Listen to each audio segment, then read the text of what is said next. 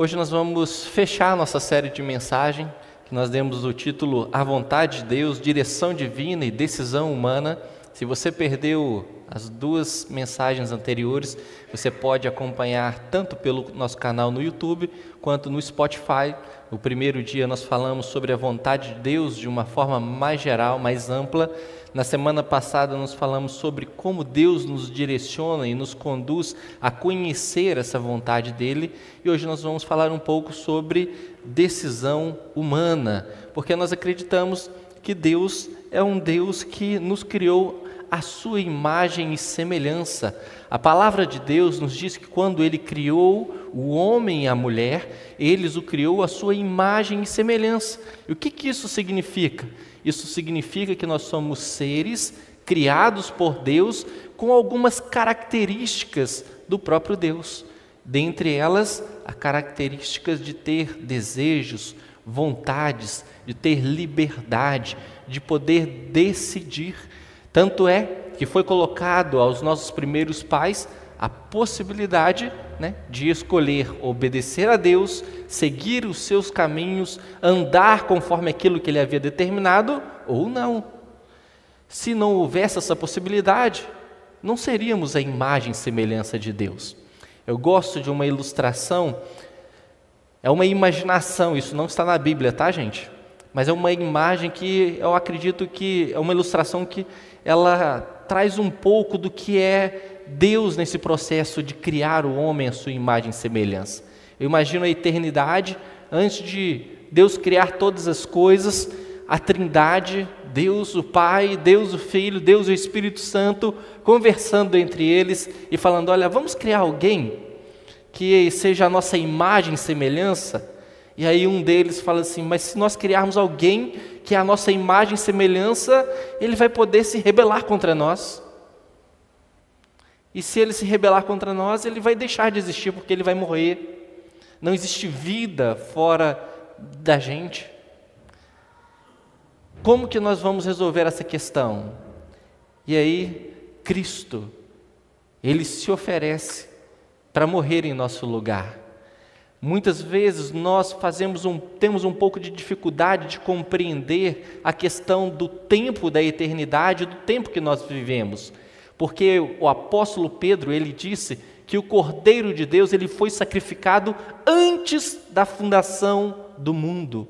Antes do mundo existir, Cristo já havia se comprometido a se entregar na cruz para que pudéssemos existir, para que pudéssemos novamente nos reconectar à vida, porque ele nos faria conforme a sua imagem e semelhança, seres capazes de decidir, de escolher, de tomar decisões. E esta decisão, Deus está nos dando a possibilidade de nos prostrar diante dele, reconhecê-lo como Deus e Senhor, mas também nos dá a possibilidade de nos revoltarmos e de nos rebelarmos contra Deus e de não querermos andar segundo a sua vontade. Ele não nos obriga a viver aquilo que ele planejou. É claro que a vontade de Deus sempre é perfeita. Não caia na ilusão de em olhar para o texto bíblico por uma perspectiva extremista, polarizada, de que a direção de Deus, a vontade de Deus anula a nossa liberdade, ou o contrário, que a nossa liberdade diminui a soberania de Deus. As duas coisas coexistem, porque Deus é um Deus grandioso. E quando nós pensamos em decisões, algumas pessoas acabam indo para o extremo e achar que tudo que a gente decide já foi determinado, como se não houvesse mais escolha ou possibilidade de pensar algo diferente. Não, Deus disse: escolha. Deus nos fez a imagem e semelhança dele. Porém, existem algumas coisas que influenciam as decisões das pessoas. É certo que existem diversas, mas eu quero destacar aqui as principais. Nós temos as influências genéticas, que são a nossa estrutura, aquilo que nós somos, as características que não há como mudar. Isso vai influenciar nas nossas decisões, vai influenciar na forma de nós lidarmos com as situações. nós temos algumas circunstâncias que vão ser influenciadas pela nossa estrutura biológica. Nós temos situações que vão ser influenciadas pela nossa estrutura psíquica, as nossas experiências, sejam elas boas ou ruins, sejam agradáveis ou traumáticas, dolorosas. Algumas pessoas acabam sendo influenciados porque viveram experiências no passado e isso acabam determinando ou dirigindo elas a tomarem decisões a partir dessas experiências. Quando é muito ruim, de tentar evitar aquela mesma experiência. De quando foi algo muito bom, ficar tentando reproduzi-la. E temos também a influência do ambiente que nós estamos, do meio, da nossa sociedade, da nossa cultura. Nós temos decisões que nós tomamos por influência da nossa cultura. Mas perceba que eu estou usando a palavra influência. Existe uma diferença muito grande entre influência e determinismo. Porque algumas pessoas acreditam que esses fatores determinam as decisões das pessoas como se não fosse possível decidir algo diferente por causa da minha estrutura genética. Como se eu não tivesse a possibilidade de tomar uma outra decisão por causa dos meus traumas do passado. Ou pelo ambiente que eu estou inserido, eu sou induzido a tomar determinadas decisões. Quando na verdade nós temos a liberdade, nós podemos escolher. De fato, tudo isso nos influencia mas eles não são determinantes na nossa caminhada. Olha só o que a palavra de Deus diz em Deuteronômio, capítulo 30, verso de número 15 e 19. O momento em que Deus liberta o seu povo de um período longo de escravidão no Egito.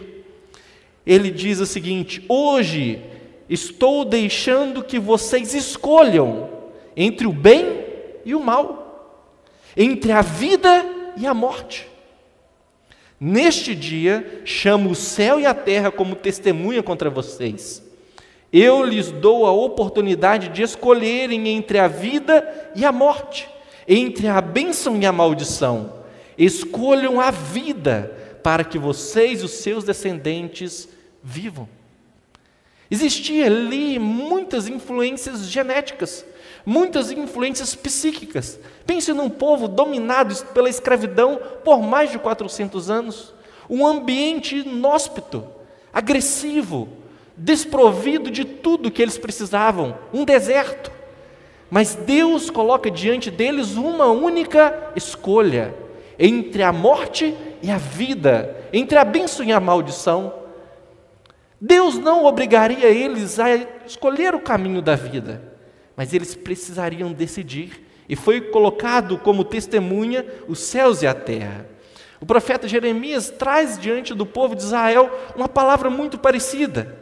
Em seguida, Deus mandou que eu dissesse ao povo: Escutem, eu, o Senhor, deixo que vocês escolham entre o caminho da vida e o caminho da morte pode parecer algo até mesmo insensível da parte de Deus quando nós ouvimos ou lemos esse texto fora deste contexto. De que Deus nos criou a sua imagem e semelhança, de que Deus não vai nos obrigar a viver a sua vontade. Nós vemos nas Escrituras um Cristo que se revela como sendo aquele que está à porta batendo, e se alguém ouvir a sua voz e abrir, ele entrará e ceará com ele terá relacionamento com Ele, dará vida. Um Cristo que nos convida a segui-lo, não nos obriga, mas de fato, aquilo que Ele nos apresenta é sempre bom. Em outro momento, também determinante na história do povo de Israel, vivida por um líder chamado Josué. Josué capítulo 24, verso de número 25 estão descritas as seguintes palavras: Se, porém, não agrada a vocês servir ao Senhor, escolham hoje a quem irão servir. Se aos deuses que os seus antepassados serviram além do Eufrates, ou aos deuses dos amorreus, em cuja terra vocês estão vivendo. Mas eu e a minha família serviremos ao Senhor. Você precisa decidir. Você precisa tomar a decisão de servir a Deus ou não. Muitas pessoas ficam esperando que outras tomem decisões por elas. Infelizmente, nem sempre os resultados vão ser aquele que você gostaria. Então, se você quer saber o resultado das suas escolhas, decida, escolha, assuma a responsabilidade. Todo o tempo nós fazemos escolhas, nós tomamos decisões. Nesse mesmo livro de Josué, capítulo 22, logo adiante, Josué diz: Vocês são testemunhas contra vocês mesmos de que escolheram servir ao Senhor. E o povo disse: Somos, responderam eles. Então vocês são responsáveis pelas escolhas que vocês fazem. Não adianta achar que as nossas decisões são determinadas por uma série de fatores ou pessoas que não nós mesmos. Isso é construir um papel de vítima, onde nós somos sempre reféns da circunstância, sempre reféns de uma pessoa, de uma situação, de uma condição que não é favorável, e nós não assumimos a responsabilidade de fazer o que é preciso. Então eu quero hoje convidar você para tomar decisões. E a primeira e mais importante decisão que todos nós precisamos tomar é decidir crer em Cristo. Nenhuma outra decisão faz sentido na nossa existência se primeiro não decidirmos por crer em Cristo. E quando eu digo crer em Cristo, eu não estou dizendo apenas acreditar, mas eu estou me referindo à ideia de você confiar plenamente a sua vida, a sua salvação, aquilo que Cristo fez por nós na cruz, morrendo e ressuscitando. No Evangelho de Marcos, capítulo 8, verso de número 36 e 37, Jesus mesmo disse: Pois o que adianta ao homem ganhar o mundo inteiro e perder a sua vida? Ou o que daria o homem em troca da sua vida? Você pode tomar ótimas decisões, você pode construir uma história de vida admirável aos olhos das pessoas, mas se no final todos nós vamos comparecer diante de Deus para prestar contas a Ele, nada disso vai fazer sentido se no final você perder a sua vida. Não vai fazer sentido você ter sido aplaudido, admirado, ter desfrutado de boas decisões e passar a sua eternidade longe da vida eterna. Jesus, em Mateus capítulo 7, verso de número 13 e 14, ele diz: Entrai pela porta estreita, porque larga é a porta e espaçoso o caminho que conduz à perdição, e são muitos os que entram por ela, pois a porta é estreita e o caminho que conduz à vida apertado, e são poucos os que a encontram. Esta ideia de que no final todo mundo vai ser salvo, não tem nenhuma sustentação bíblica para isso. Jesus ele vem nos trazendo a realidade do amor de Deus, de um Deus que se importa conosco, mas também um Deus que além de amoroso é santo, é justo. E existe a vida eterna e a morte eterna. A vida eterna é Cristo, é o sacrifício que ele fez por nós, a vitória que ele conquistou sobre a morte, nos dá a reconciliação com a vida, a possibilidade de percorrer um novo caminho, um caminho da vida eterna, um caminho no qual nós desfrutamos da presença de Deus em nós, no qual nós podemos contar com o auxílio divino não esperar apenas a eternidade chegar.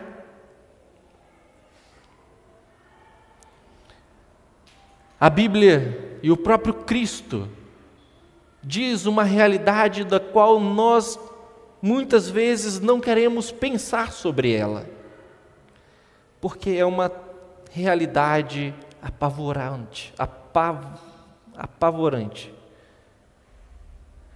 Mateus capítulo 7, verso de número 21 e 23, Jesus diz: Nem todo o que me diz Senhor, Senhor entrará no reino do céu, mas aquele que faz a vontade do meu Pai que está no céu, Naquele dia, muito, muitos me dirão: Senhor, Senhor, nós não profetizamos em Teu nome? Em Teu nome não expulsamos demônios? Em Teu nome não fizemos muitos milagres? Então eu lhes direi claramente: Nunca vos conheci, afastai-vos de mim, vós que praticais o mal. Perceba que diante de Jesus estão pessoas religiosas, pessoas que provavelmente tinham uma vida religiosa, seguiam as suas tradições, expulsavam demônios, pregavam, realizavam milagres, faziam boas obras, ajudavam as pessoas. Mas esses ouvirão de Jesus: Não vos conheço, apartai-vos de mim. O que isso significa? Significa que a nossa salvação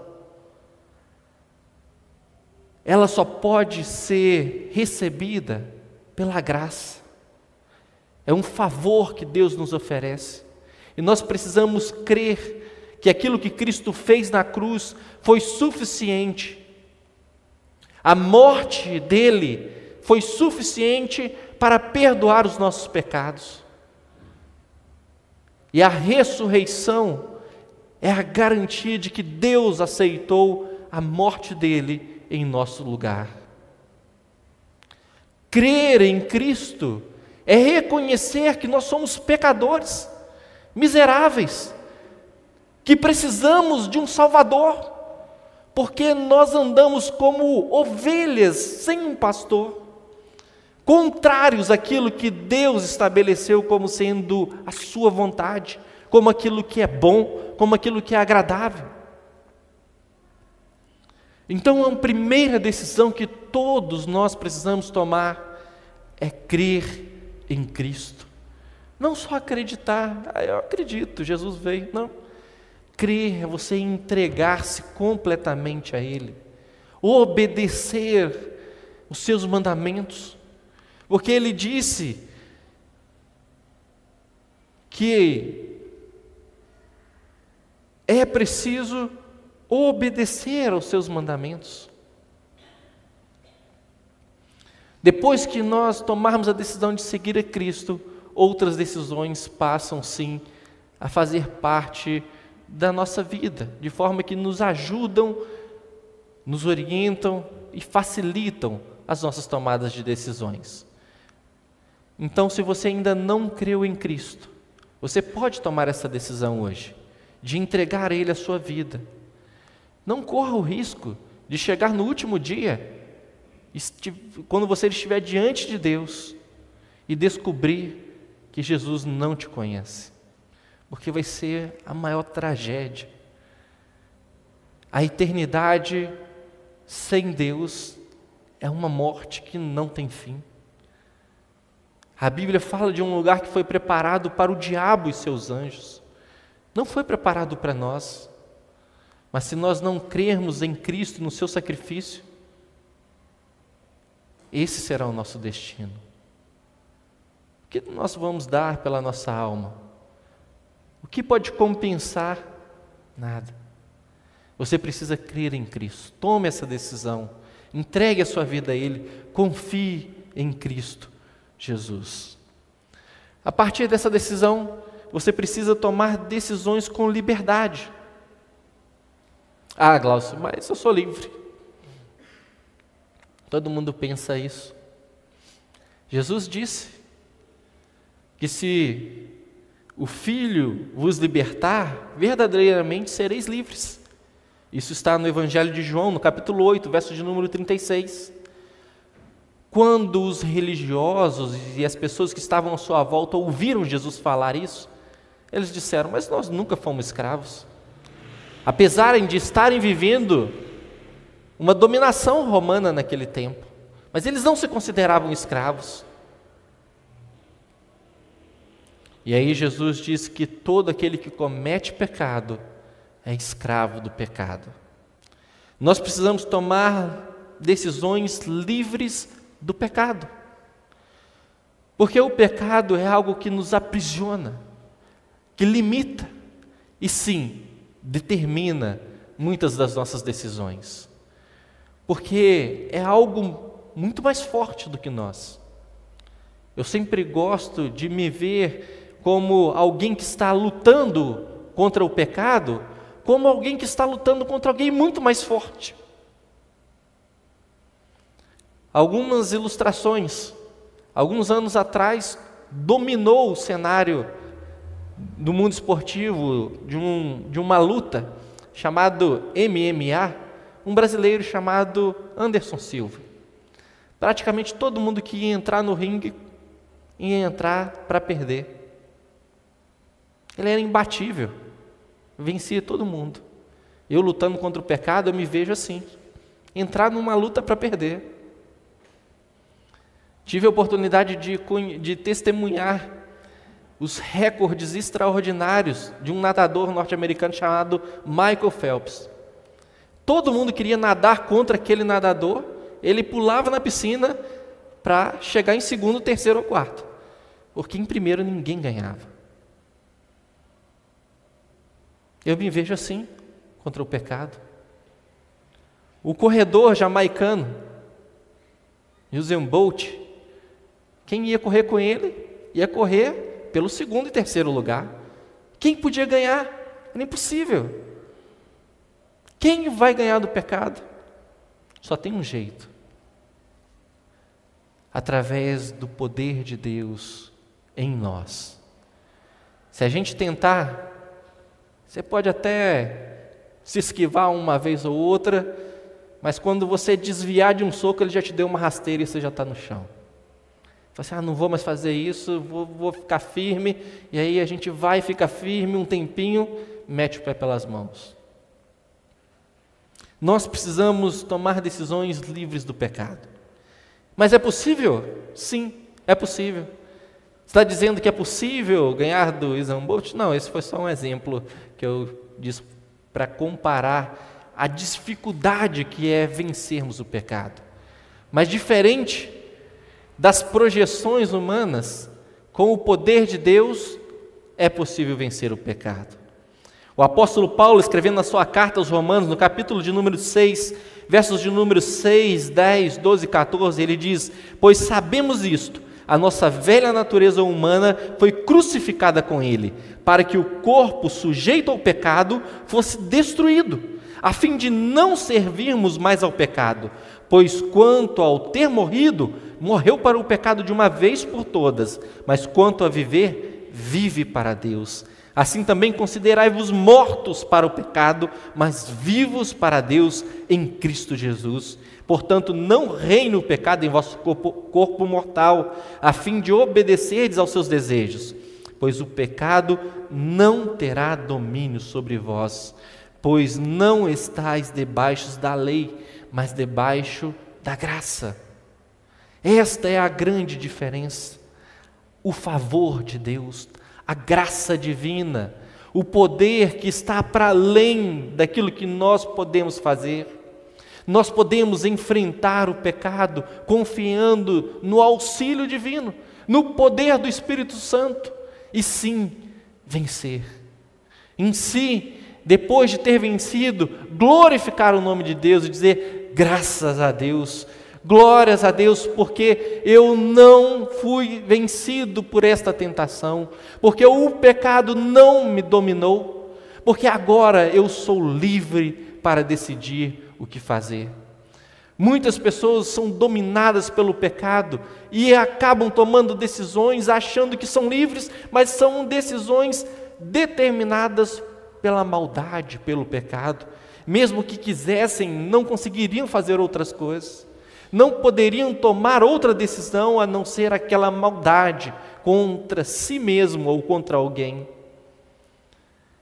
Seja livre do pecado. Tomar decisões com liberdade é também tomar decisões livre do jugo religioso. Muitas vezes a religião impõe um fardo muito pesado sobre as pessoas. E muitas decisões são tomadas a partir desses fardos desse peso. Paulo, escrevendo a sua carta aos Colossenses, no capítulo 2, do verso de número 20 ao 23, ele diz: Visto que morrestes com Cristo para os espíritos elementares do mundo, por que vos sujeitai-vos ainda a mandamentos como se vivesses no mundo, tais como não toques, não proves, não manuseis? Todas essas coisas desaparecerão com o uso, pois são preceitos e doutrinas dos homens. Na verdade, esses mandamentos têm aparência de sabedoria em falsa devoção, falsa humildade e severidade para com o corpo, mas não têm valor algum no combate aos desejos da carne. Muitas vezes, as pessoas estão tomando decisões a partir de um jugo muito pesado que a religião impõe sobre elas. Não faça isso, não faça aquilo, não toque nisso, não toque naquilo, não olhe para isso, não vá ali, não, não vista assim, não faça daquilo, não, não, não, não, não. Por que, que você se submete a isso? Nós somos livres em Cristo. Foi para a liberdade que Ele nos chamou. Ah, mas é para a pessoa viver bem.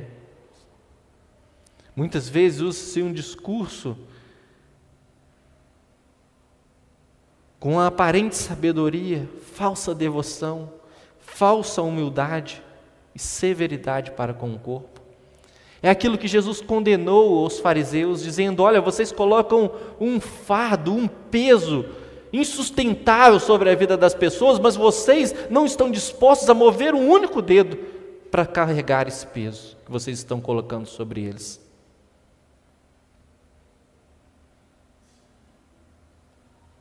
Se você espera que em algum momento eu vá dizer, olha, você não pode fazer isso, você não pode fazer aquilo, você tem que fazer isso, você tem que fazer. Olha, não foi para isso que Deus nos chamou. Você é livre. Eu sou livre. Nós devemos conversar para descobrir juntos aquilo que Deus tem para fazer em nós. Por causa disso, Jesus fez um convite. Ele diz: Olha, venham, todos vocês que estão cansados, sobrecarregados, e eu vos aliviarei. Tomai sobre vós o meu jugo e aprendei de mim que sou manso e humilde de coração, e achareis descanso para a vossa alma, porque o meu jugo é suave e o meu fardo é leve. O jugo, no contexto judaico, era a interpretação que os mestres ou os religiosos tinham da lei de Moisés. Eles tinham um jugo muito pesado, um fardo enorme sobre as pessoas. E Jesus diz: está cansado? Está cansado desse sistema religioso que só gera culpa, remorso, frustração? Venha, Siga-me. O meu jugo é suave, o meu fardo é leve. Sabe por quê? Porque eu carreguei o peso do pecado na cruz. Eu já morri por você. Nós precisamos ser livres da culpa. Quantas decisões limitadas pela culpa, pelo remorso, Pessoas estão constantemente dominadas pela culpa. O apóstolo João, na sua primeira carta, no capítulo 3, verso 19 e 20, ele diz: Nisto conheceremos que somos da verdade e tranquilizaremos o nosso coração diante dele, pois se o nosso coração nos condena, Deus é maior que o nosso coração, ele conhece todas as coisas. Eu não sei se você já viveu atormentado pelo remorso, dominado pela culpa. Eu, por um tempo, amarguei na minha alma essa circunstância. Eu falei: não é possível. Deus não vai me perdoar. Eu já pedi perdão, mas fiz a mesma coisa de novo. Falei que eu nunca mais ia fazer isso. E estou aí, tem jeito não. Mereci ir para o inferno. E é o que a gente merece mesmo. Mas não é assim que Deus trata com a gente. Deus é maior que o nosso coração. Ele sabe todas as coisas. O salmista, ele vai dizer que Deus se compadece de nós como um pai se compadece do filho. Ele não nos trata conforme nós merecemos. Ele sabe que somos pó. Ele conhece as nossas limitações. Sabe que estamos ainda num corpo corrompido pelo pecado. Você pode ser livre da culpa e você não precisa tomar nenhuma decisão limitada por um remorso. Ah, eu tenho que fazer isso porque aconteceu isso e eu tenho que compensar isso. Não, você não precisa. Deus é maior que o seu coração. Pare de querer ser Deus. Eu ficava assim, ah, se eu fosse Deus, eu ia destruir a minha vida. Mas graças a Deus que eu não sou Deus, eu sou um miserável que tem à disposição a graça. Um Deus que é maior do que o meu coração, um Deus que sabe e conhece todas as coisas, um Deus que olha para mim com amor e bondade, um Deus que me perdoa. O mesmo apóstolo João, no capítulo 1 das verso de número 8 a o 2, verso 2, ele diz assim: Se dissemos que não temos pecado algum, enganamos a nós mesmos e a verdade não está em nós. Se confessarmos os nossos pecados, Ele é fiel e justo para nos perdoar os pecados e nos purificar de toda injustiça. Se dissermos que não temos cometido pecado, nós o tornamos mentiroso e a Sua palavra não está em nós. Meus filhinhos, eu vos escrevo essas coisas para que não pequeis. Mas se alguém pecar, temos um advogado junto ao Pai, Jesus Cristo, o justo. Ele é a propiciação pelos nossos pecados, e não somente pelos nossos, mas também pelos pecados de todo o mundo. Não permita que a culpa o aprisione e limite as decisões que você precisa tomar. Você precisa também ser livre do medo. Tem alguns momentos em que eu sou tentado a tomar decisões por causa do medo. O medo o tempo todo está nos cercando. Medo da consequência, medo de não dar certo, medo do que vai acontecer, do que vão pensar, do que vão falar, medo de fracassar, medo de demonstrar fraqueza, medo de não ser reconhecido Medo. E as pessoas vão tomando decisões pelo medo. Eu me lembro da parábola dos talentos em que Jesus conta que um homem entregou seus bens aos seus servos. A um ele confiou cinco talentos, a outro dois, e a um último ele confiou um talento. E depois de um tempo ele vem prestar contas. E nesse momento em que eles estão ali prestando contas, Aquele que havia recebido um único talento e havia enterrado ele, não o havia multiplicado, ele diz, isso está lá no Evangelho de Mateus, no capítulo 25. Eu vou ler o verso de número 24 e 25. Senhor, eu sabia que és um homem severo, que colhes onde não semeaste e recolhes onde não plantaste. Então fiquei com medo e fui esconder na terra o teu talento. Aqui tens o que é teu. O resultado é que Jesus vira para esse homem e diz: Você é um servo mau e negligente, um servo inútil, porque você tomou decisões baseadas no medo. Era melhor você ter perdido, mas ter tomado uma decisão, ter tentado multiplicar, mas você simplesmente enterrou aquilo que eu lhe confiei. No mínimo, você deveria ter entregado aos banqueiros, para que voltando recebesse os juros desse talento. O apóstolo João, na sua carta, no capítulo 4, verso de número 18, ele diz: No amor não há medo. Pelo contrário, o perfeito amor elimina o medo. O medo implica castigo, e quem tem medo não está aperfeiçoado no amor. Constantemente eu me vejo em situações em que decisões que eu tomo são limitadas pelo medo. E aí eu paro e falo: não, eu não posso tomar essa decisão por causa do medo. Eu não posso deixar o medo me dominar nessa decisão. Eu vou tomar uma decisão de fé. E olha, quando eu digo isso para vocês, eu não estou dizendo que é fácil, não. É um desafio contínuo. Às vezes a gente nem percebe, mas o medo está nos aprisionando, está nos levando a viver uma vida medíocre, sem nos aperfeiçoarmos no amor de Deus. O profeta Isaías, ele diz ao povo de Israel: Não temas, porque eu estou contigo, não te assustes, porque eu sou teu Deus, eu te fortaleço, ajudo e sustento com a mão direita fiel. Deus está conosco e ele nos diz para não temermos. A quem nós temeremos? Se Deus é por nós, quem será contra nós? Aquele que não poupou o seu próprio filho em nosso favor, como não nos dará com ele também todas as coisas? É o que o apóstolo Paulo disse na sua carta aos Romanos, no capítulo 8. Segundo Timóteo, Paulo escrevendo a Timóteo, ele diz: "Porque Deus não nos deu o espírito de covardia, mas de poder, de amor e de moderação." Se você for cheio do Espírito Santo de Deus, você terá todas as condições de vencer o medo.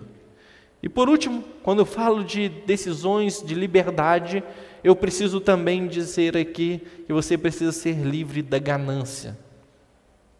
A ganância é algo que pode nos destruir.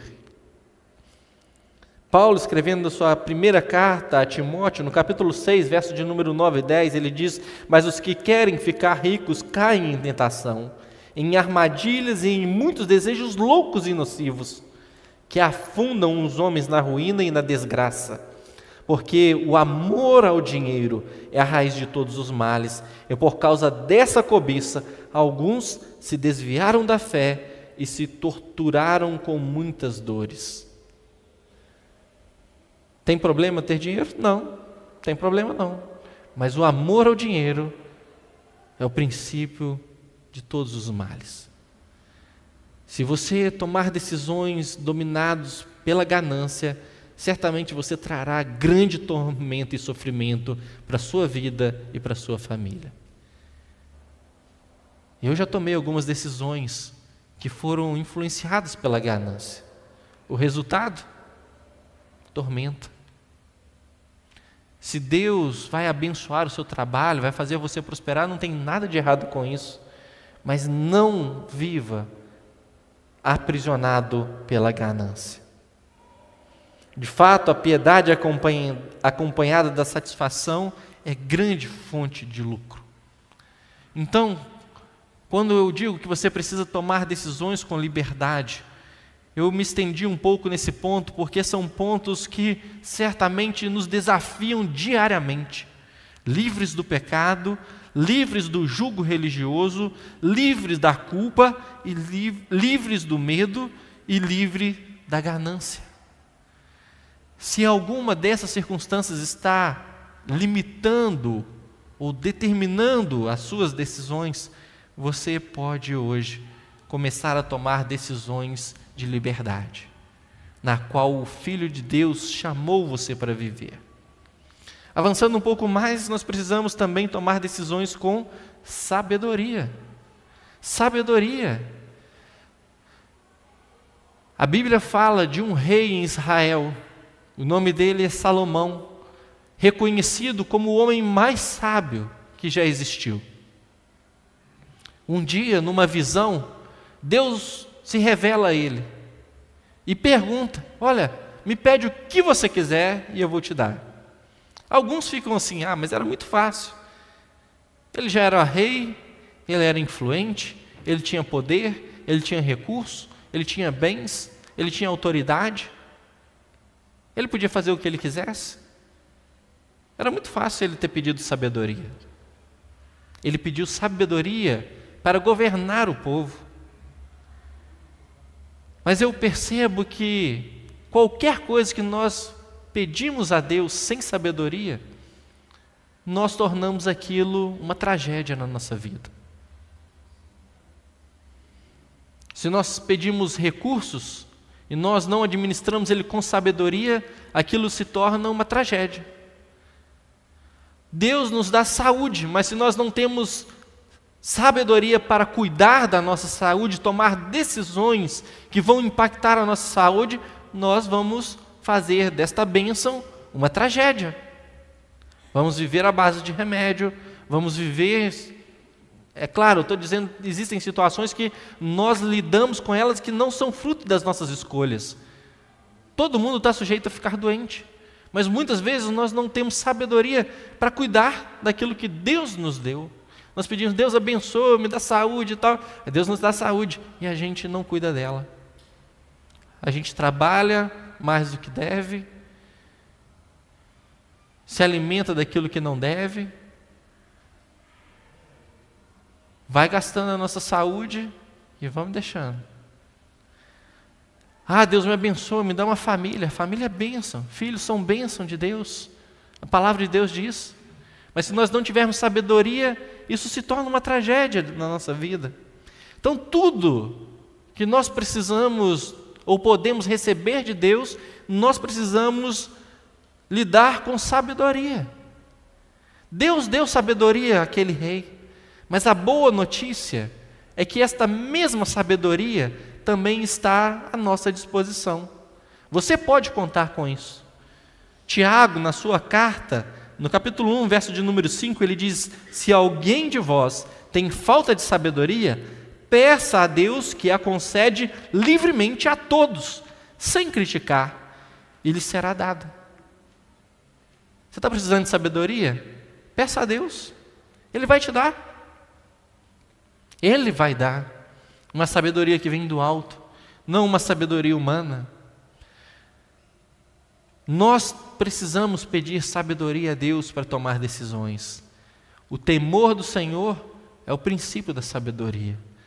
Não confiar em nós mesmos, não apoiar no nosso próprio conhecimento, mas em Deus e na Sua palavra.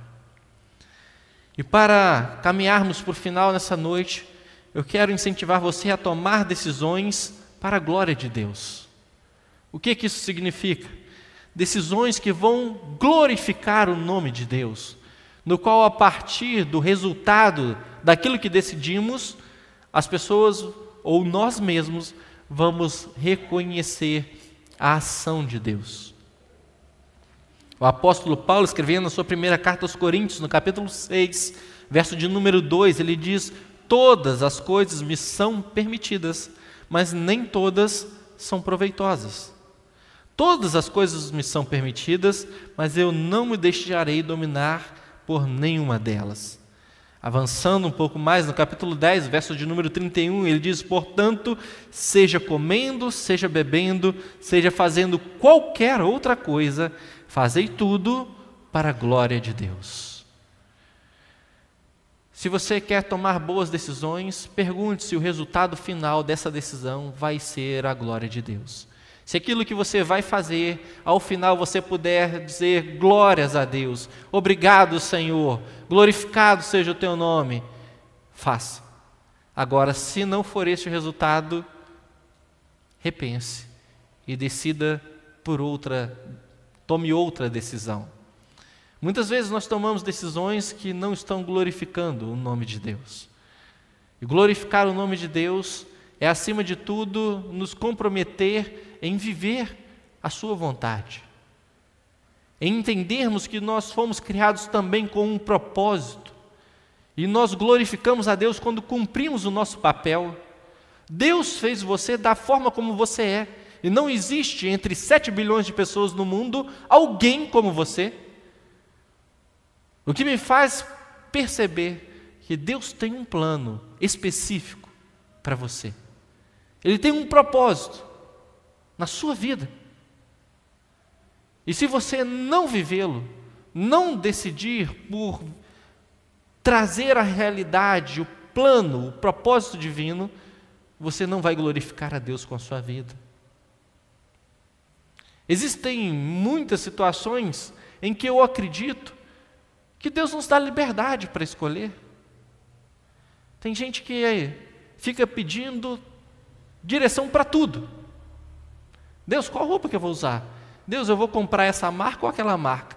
Deus, eu vou morar nesse bairro ou naquele bairro? Deus, eu vou pintar a minha casa dessa cor ou daquela cor? Para mim, Deus não está interessado nisso, não. Deus está falando assim: escolhe, meu filho. Toma a decisão. Decida.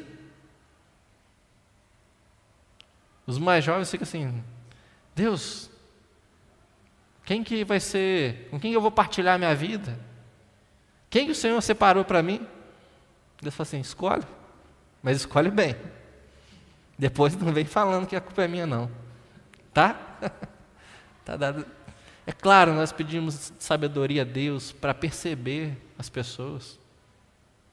Você que é jovem, adolescente, ouça o que seus pais dizem. Honra seu pai e sua mãe. Se você está começando um relacionamento que não é aprovado pelos seus pais, ó, já é um sinal de alerta muito grande. Pai e a mãe vê aquilo que você, envolvido pela emoção ali, não está vendo. Mas toda decisão que você e eu tomarmos pode, ao final, glorificar o nome de Deus. Jesus, ele disse, e foi registrado em João, capítulo 14, verso de número 21, aquele que tem os meus mandamentos e a eles obedece, esse é o que me ama, e aquele que me ama será amado por meu Pai, e eu o amarei e me manifestarei a ele. Nós precisamos nos dispor a obedecer o grande mandamento e a grande comissão. O grande mandamento, amar a Deus sobre todas as coisas e o próximo como a nós mesmos. Se você fizer isso, todas as decisões que passam por esse crivo, você vai glorificar o nome de Deus. Não precisa ter medo, pode tomar sem medo. É uma decisão que vai levar você a amar mais a Deus? É uma decisão que vai levar você a amar o próximo como você mesmo? Não tenha medo, pode tomar, porque isso vai glorificar o nome de Deus. É uma decisão que vai levar você a cumprir a grande comissão de fazer discípulos de todas as nações.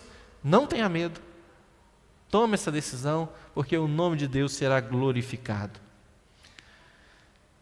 Hoje nós estamos encerrando esta série de mensagens.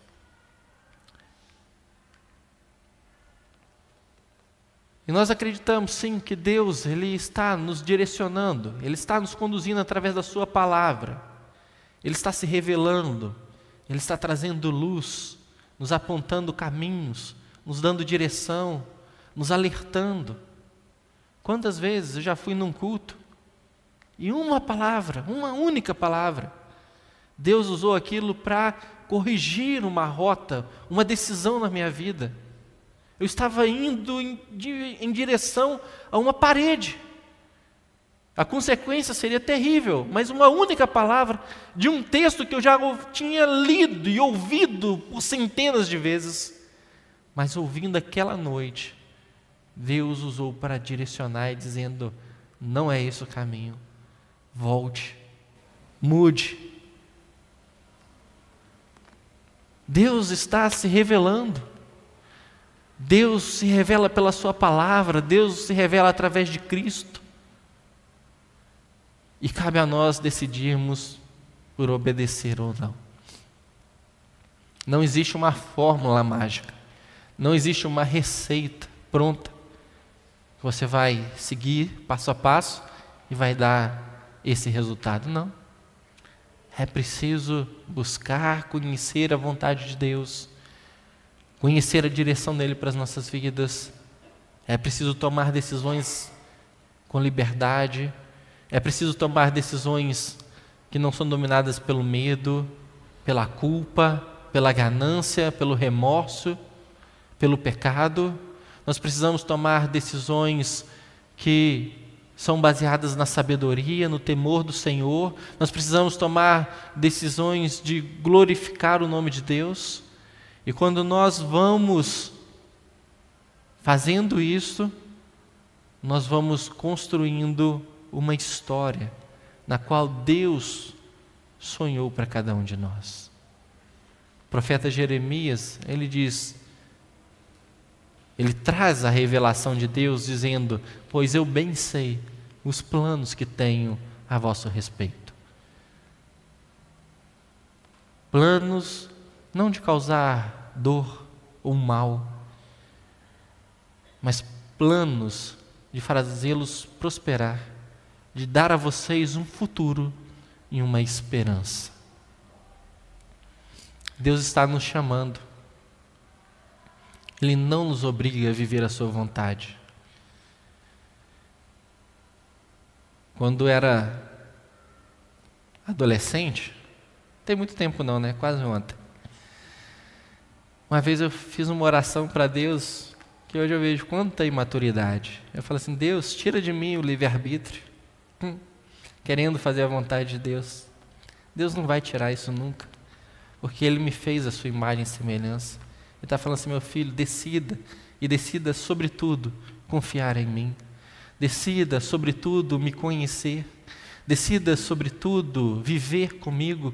Decida, sobretudo, ouvir a minha voz. Decida, sobretudo, ler a minha palavra. Decida, sobretudo, ter um tempo de oração. Decida, sobretudo, me amar acima de qualquer outra bênção que eu possa te dar. Decida, sobretudo, glorificar o meu nome através daquilo que você está fazendo.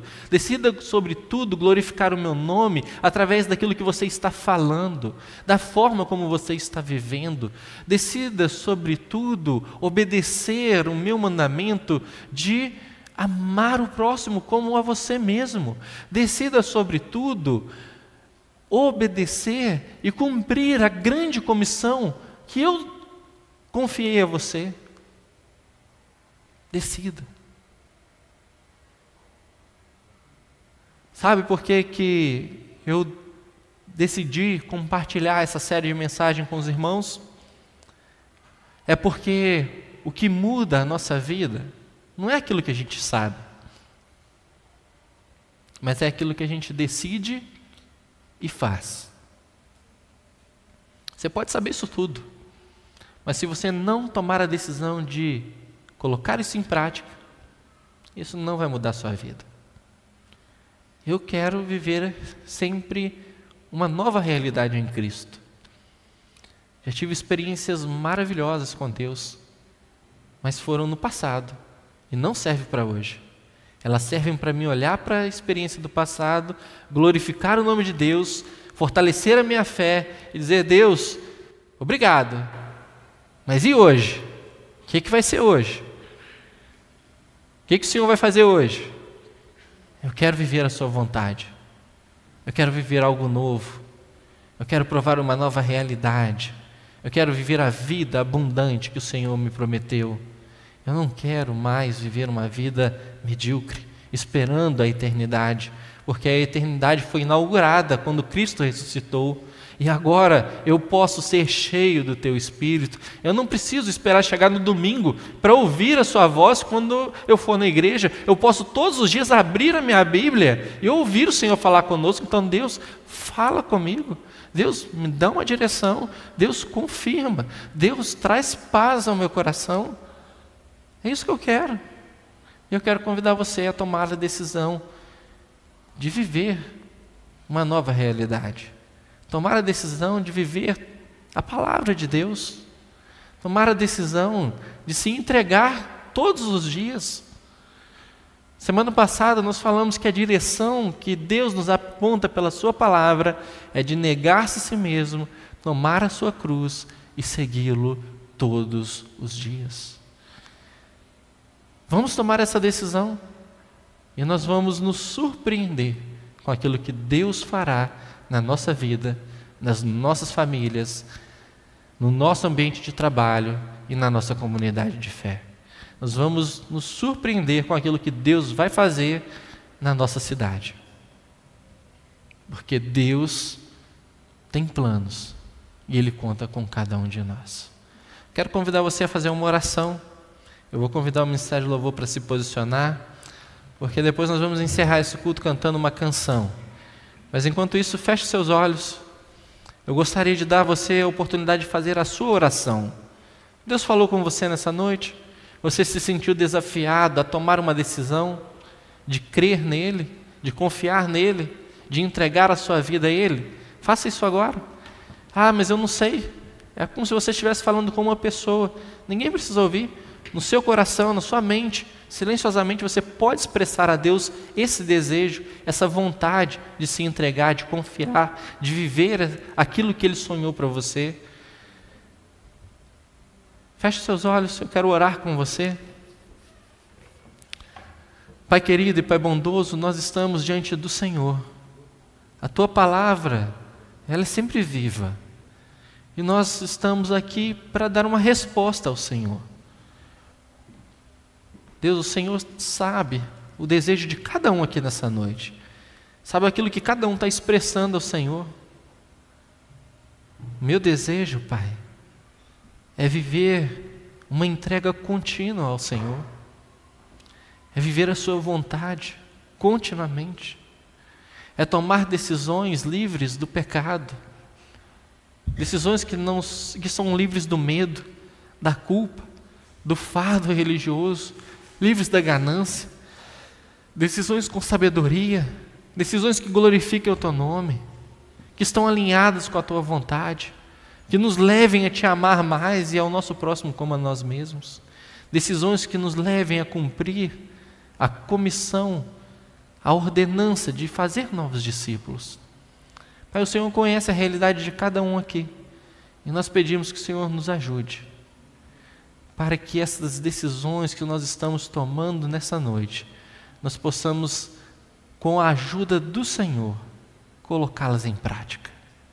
Porque nós queremos que com auxílio, com a bênção do Senhor, a nossa história vai mudar, a nossa realidade vai mudar, porque nós estamos tomando decisões confiadas no Senhor e na tua palavra não é baseado naquilo que nós achamos, naquilo que nós pensamos, na sabedoria humana, na nossa capacidade. Não.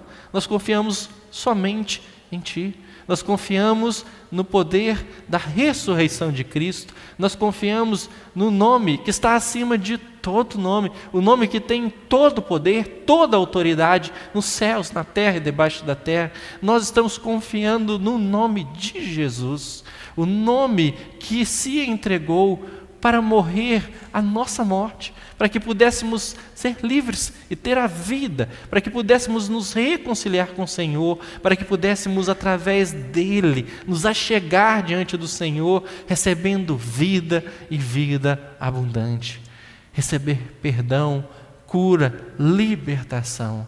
Pai, a nossa oração é que o Senhor seja engrandecido, que o Senhor seja glorificado através da nossa vida nós queremos, a Deus, expressar através das nossas palavras, das nossas ações, a glória do Senhor. Seja engrandecido, Deus. Esta é a nossa oração e nós o fazemos em nome de Jesus. Amém.